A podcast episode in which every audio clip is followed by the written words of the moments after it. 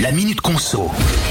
Après les antibiotiques, c'est pas automatique. Place aujourd'hui à les médicaments ne sont pas des produits ordinaires, ne les prenons pas à la légère.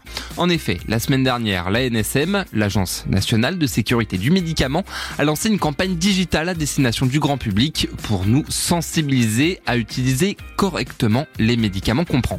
Parce qu'il faut quand même savoir qu'on est les premiers consommateurs en Europe et en France, justement, une personne sur cinq prend des doses plus fortes, voire même plusieurs d'un coup pour essayer de soulager un peu plus vite la douleur. La NSM tire donc la sonnette d'alarme en nous avertissant qu'en cas de surdosage, le paracétamol par exemple peut provoquer de graves lésions au foie.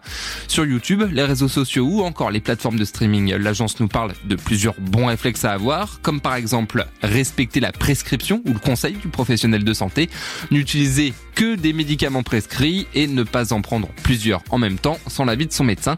Mais pour ça, encore faudra-t-il que tout le monde puisse avoir un médecin à proximité.